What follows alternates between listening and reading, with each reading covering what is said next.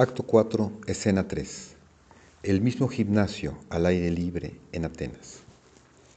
Como en el acto 2, escena 1, solo que ahora bajo un oscuro y pálido cielo, el mismo patio rodeado por pilares, estatuas y bancos de piedra, ahora la hiedra y el musgo crecen en las columnas, algunas estatuas están rotas y la acrópolis más allá se ha cubierto de casuchas, de manera que solo son visibles vislumbres confusos de su antiguo esplendor. Más aún, aquí y allá, sobre la, la columna, la colina brillan fuegos rojizos, un eco de los fuegos en la noche de su condenación de Sócrates, pero más rojo y más ominoso.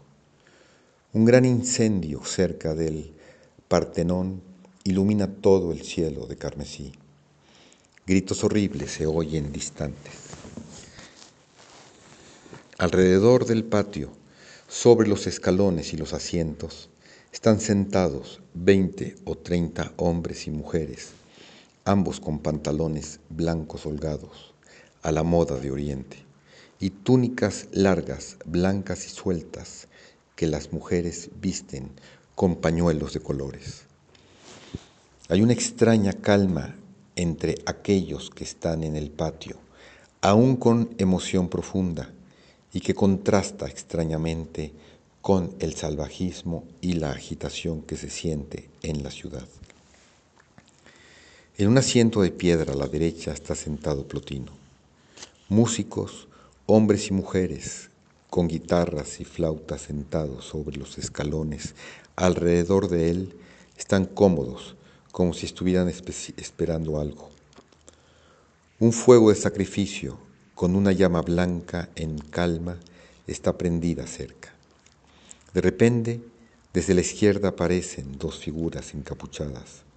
Una ráfaga de violencia parece entrar en ellos. Cruzan a donde está sentado Plotino y se echan con cansancio delante de él. Son Porfirio y Gelas.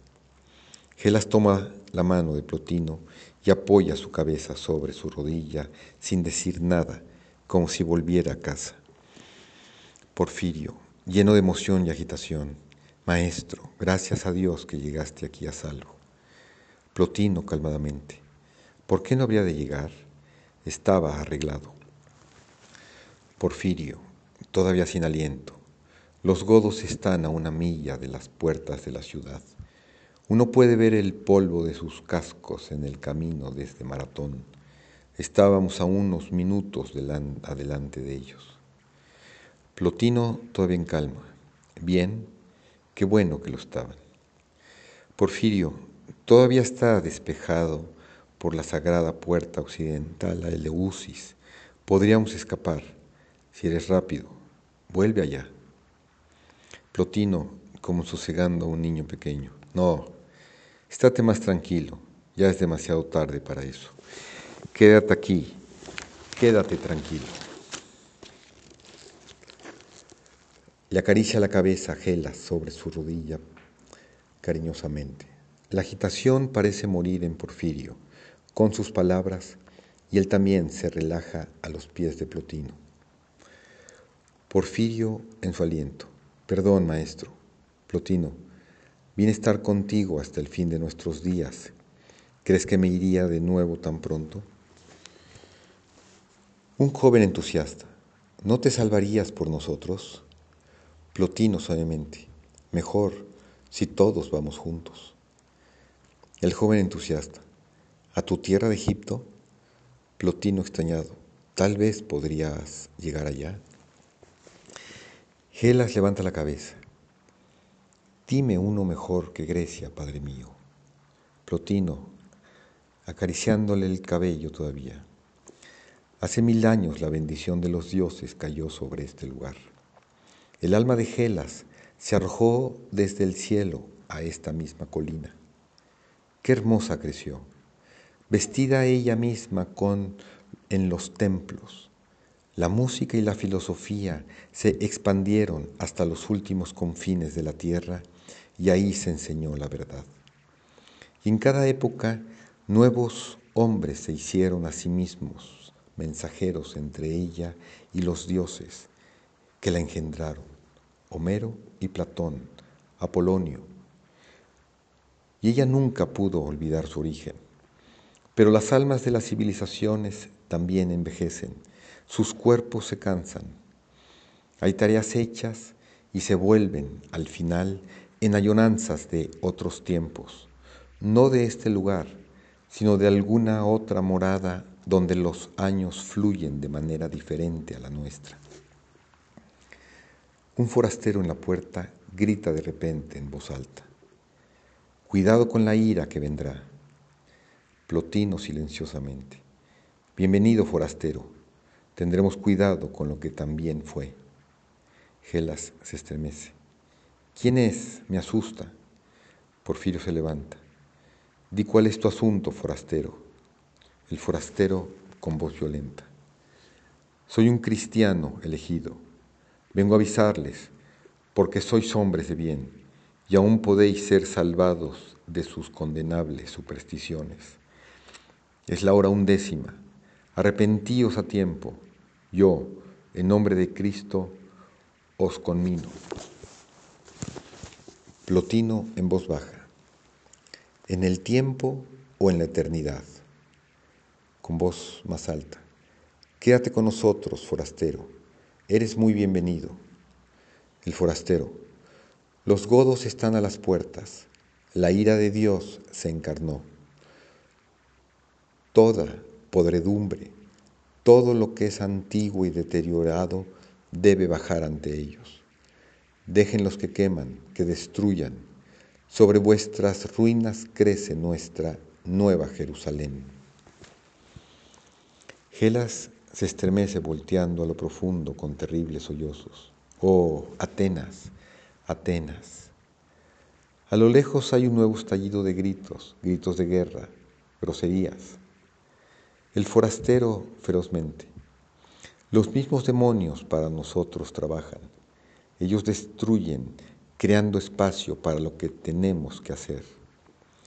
Unos años más y Cristo reinará abiertamente un nuevo emperador, un nuevo imperio, nuestro, el futuro es nuestro. Plotino calmando a Gelas en voz baja. Y tuyo el pasado dulce, vuelve atrás y refrescate. Con ojos brillantes el forastero avanza entre los hombres y mujeres que esperan mirando fijamente a sus caras.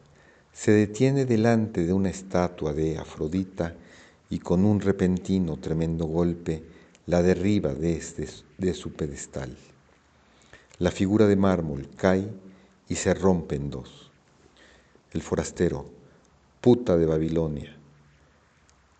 Hay un suspiro repentino de horror de aquellos que están viendo y dos o tres hombres saltan hasta arrojarse sobre el forastero.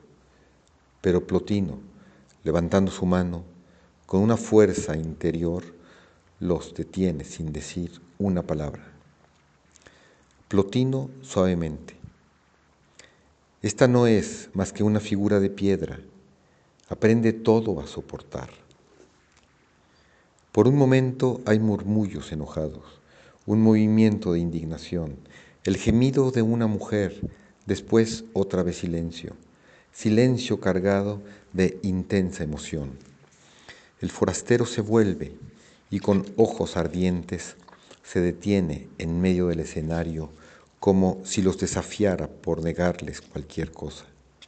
Sin embargo, algo en el silencio del forastero le hace hacer una pausa. El forastero, ¿qué esperan, oh infelices? Plotino calmadamente, el comienzo, amigo. El forastero, ¿y dónde, engañador, lo has de encontrar, Plotino, en el final. A lo lejos los gritos han crecido hasta un inmenso rugido, traqueteo de cascos, gritos, crepitar del fuego. Las miradas en diferentes partes de la ciudad parecen estar uniéndose. Toda la distancia es humo negro, fuego rojo. Sin embargo, en el patio todavía hay calma y silencio. Plotino, Nuestros mensajeros se acercan. ¿Pueden ellos compartir la bondad que sus actos hacen posible? El joven entusiasta. Tengo una espada, maestro. Ponme en la entrada para mantenerlos lejos. Plotino tranquilamente. Recuerda hacer lo que debes. El joven apaga su entusiasmo. Plotino vuelve junto a Porfirio. Pero hace un rato, y aquellas hubieran sido tus palabras.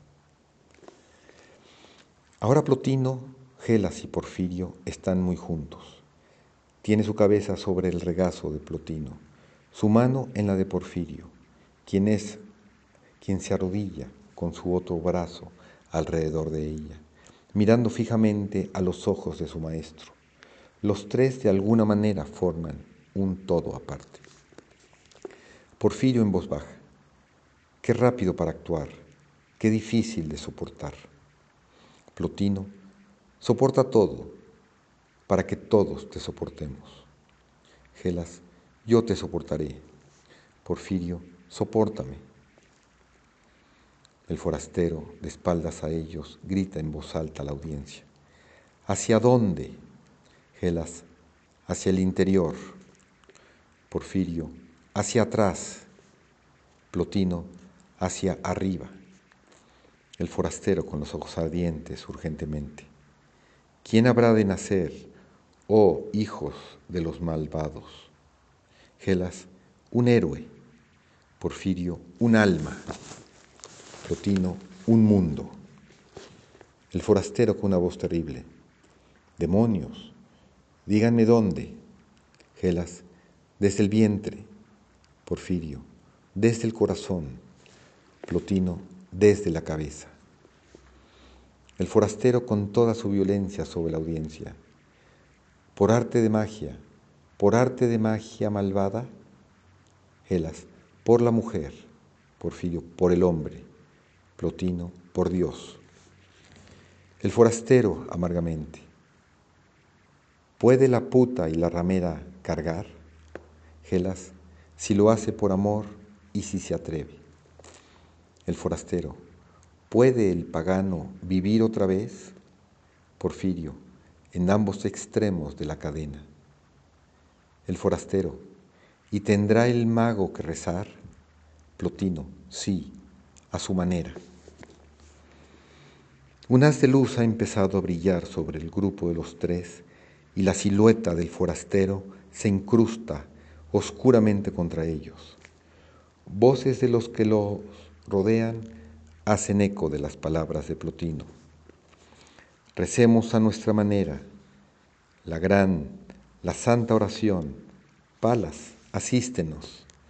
Hermes y Afrodita, la oración, la oración. Todos se hunden sobre sus rodillas en un gran semicírculo alrededor del trío, sus cabezas inclinadas y los brazos cruzados sobre el pecho. El forastero también, en la parte central frontal del escenario, eclipsando al grupo de los tres, cae de rodillas dando la cara a la audiencia y con la cabeza hacia atrás, con las manos juntas, permanece inmóvil en oración cristiana.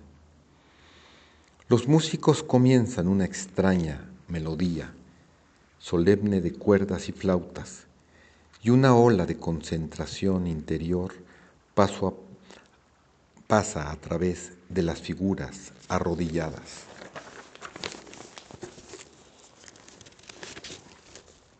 Hay una cuenta larga que espera y luego, poco a poco, todos juntos, los hombres y las mujeres levantan sus cabezas y levantan sus brazos, las palmas de las manos hacia adelante en adoración.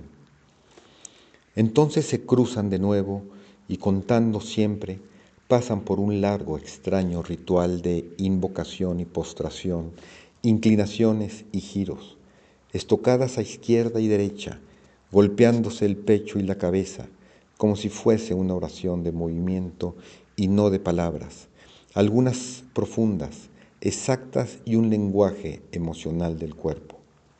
La luz sobre el trío se ha hecho más fuerte. Y ahora Plotino, se levanta lentamente, maravillosamente. Ya no es débil ni viejo, sino noblemente recto. Lentamente se mueve entre las figuras que rezan y al pasar por cada uno pone su mano ligeramente sobre sus coronas. A cada uno que toca y al hacerlo parece como si se llenara con la luz que lo sigue. La calma cae sobre ellos y sus movimientos se vuelven puros y perfectos.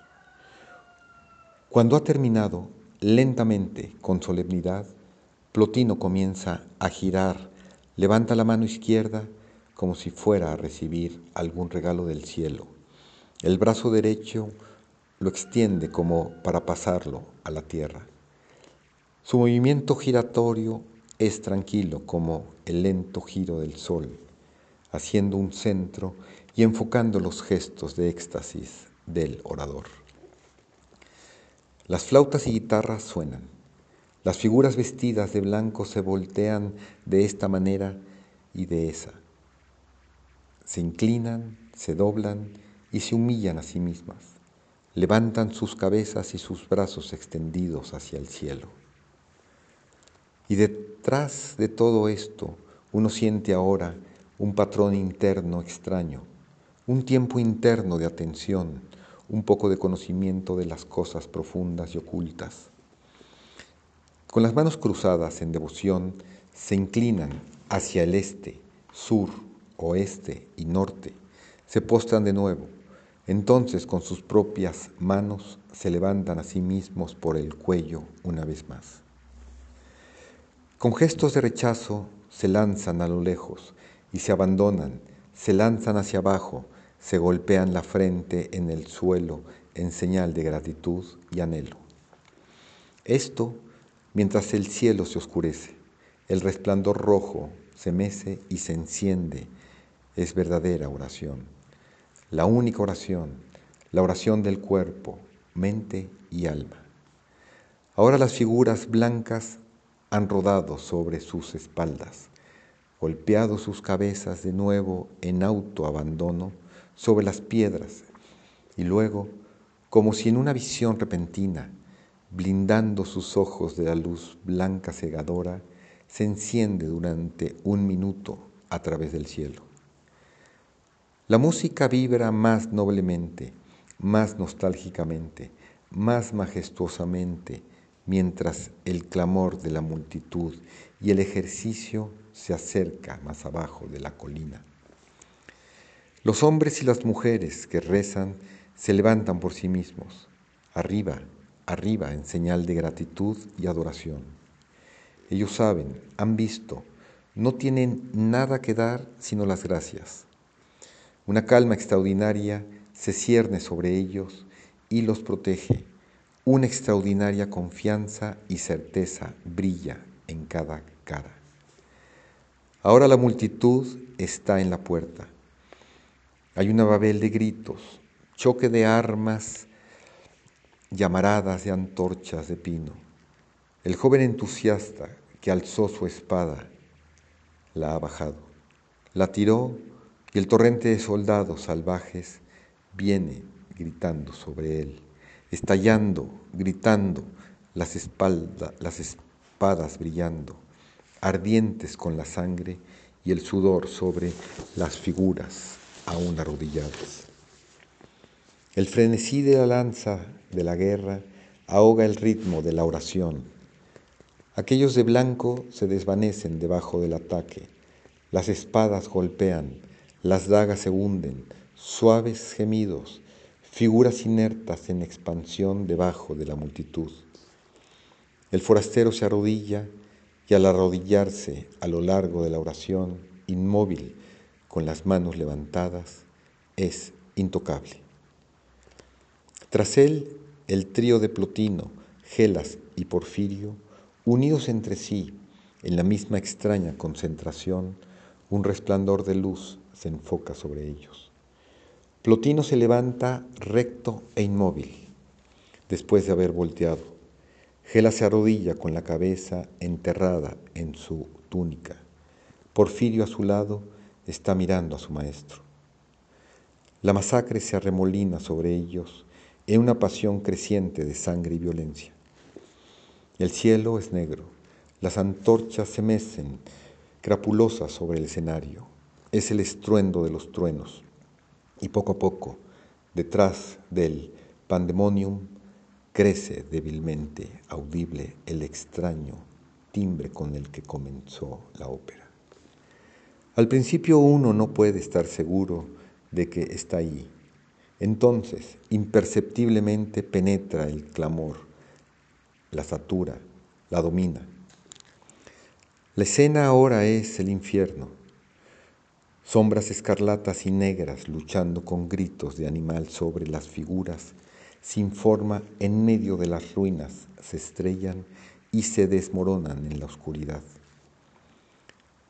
Cada vez una más profunda oscuridad a excepción del haz de luz que baña al todavía grupo. Y ahora el zumbido crece insoportablemente, penetra todo, rompe los oídos, parece como si se desintegrara el mismo infierno. Fuera del tono negro, unos enormes traseros bárbaros aparecen de repente detrás del grupo, escarlata, sudan, blanden espadas ensangrentadas. Los tres no se mueven. La mirada de Plotino se fija sin vacilación en la de Porfirio, la de éste en la de él. Una línea de vida se encuentra entre ellos. Por una fracción de segundo, todo está quieto. El zumbido es absolutamente intolerable. Entonces la espada se hunde en la parte trasera de Plotino y con los ojos muy abiertos, como en total conciencia, el anciano se derriba contemplando a Porfirio. Hay un sonido terrible al estrellarse su rostro sobre el rostro volteado del otro. Entonces, la más absoluta oscuridad, zumbando, zumbando, zumbando.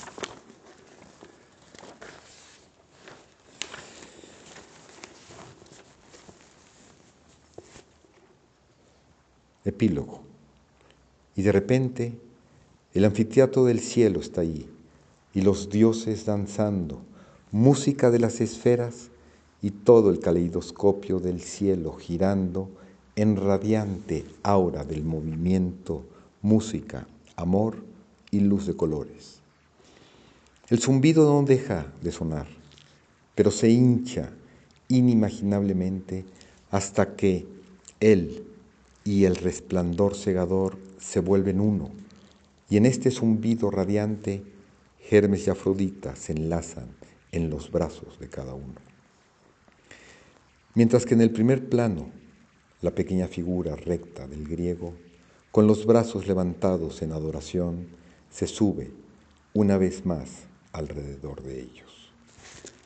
Cae el telón.